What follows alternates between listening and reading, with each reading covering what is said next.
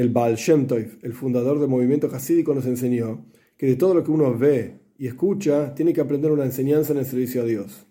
Y esto quiere decir que en realidad todos los asuntos del universo contienen una o varias enseñanzas en el servicio a Dios. El concepto de la muerte pasa lo mismo. Una persona puede estar viva y sin embargo está muerta. ¿Qué significa esto? La idea es así. Un muerto está totalmente frío.